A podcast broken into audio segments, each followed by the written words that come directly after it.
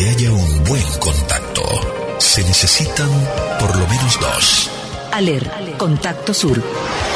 Entre usted y millones de latinoamericanos, el mejor contacto.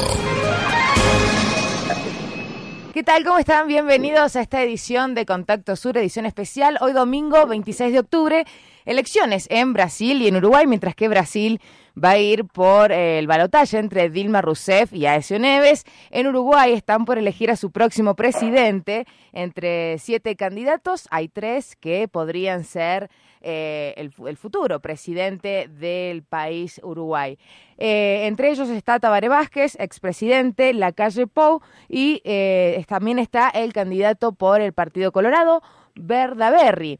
Estamos en comunicación con em, con Cecilia Ortiz. Ella es estudiante de la licenciatura en Ciencias de la Comunicación de la Universidad de la República y también militante de la Asociación de Estudiantes de Ciencias de la Comunicación, porque en estas elecciones, además de elegir el presidente, se va a estar votando un plebiscito para bajar la edad de imputabilidad.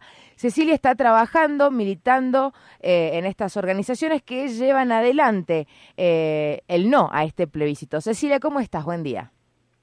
Buen día para todos, ¿cómo están por ahí? Bien, bueno, contanos Cecilia, ¿cómo surge esta propuesta de un plebiscito para bajar la edad de imputabilidad estando en un gobierno de izquierda como es el de Pepe Mujica que lleva ya su, está terminando su segundo mandato el día de hoy? ¿Cómo llegaron a, que una oposición presente este plebiscito y a que, bueno, se quiera votar? Bien. Eh, acabas de recordar que, bueno, que esta, esta campaña política de cara a esta nueva elección presidencial eh, está eh, basada en como dos grandes ejes, la educación y la seguridad. Eh, y es así que el Partido Colorado, el sector justamente de Pedro Bordaberry, inicia este plebiscito en el 2012, donde recauda firmas ¿no? a través de, la iniciativa popular para este, reformar la Constitución. Es decir, que lo que buscan es eh, bajar la edad de imputabilidad adulta de 18 a 16 años y lo plantean como la solución a los problemas de convivencia y seguridad que sufre nuestro país. Eh, su eslogan justamente es este, vivir en paz, es decir, sostienen que bajando la edad de imputabilidad penal eh, se solucionan los problemas de, la seguridad. Entonces, lo, lo, que, lo que hicieron fue recaudar firmas durante ese periodo y presentarnos ante la Corte Electoral y es así que para que esta iniciativa termine eh, siendo aprobada, se va a necesitar hoy una mayoría absoluta de 35 votos de los inscritos habilitados en el registro nacional. ¿Y más o menos qué porcentaje se maneja de que se pueda llegar a, aprobar este plebiscito?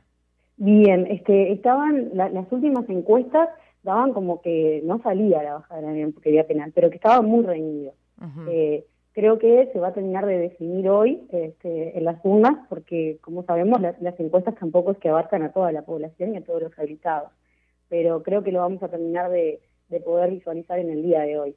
Bien, y la calle Pou, que es, sería, a ver, si Verdaberry es la ultraderecha, la calle Pou también está muy cerca de la derecha, no es un, un centro. ¿Qué, ¿Qué posición tuvo frente a este plebiscito? Bien, la calle Pou se manifestó a favor del plebiscito, pero el candidato a la vicepresidencia, que es eh, este, la Rañada, en su sector eh, está en contra de la baja de la imputabilidad penal. Entonces, es decir, que el Partido Nacional, como Partido Nacional, no tiene postura, sino que tienen postura los sectores que lo componen. Bien. En ese eh, sentido, es que creo yo que, que, bueno, que los votantes del Partido Nacional, de, según de qué sector provengan, es lo que van a terminar de, de, votar hoy.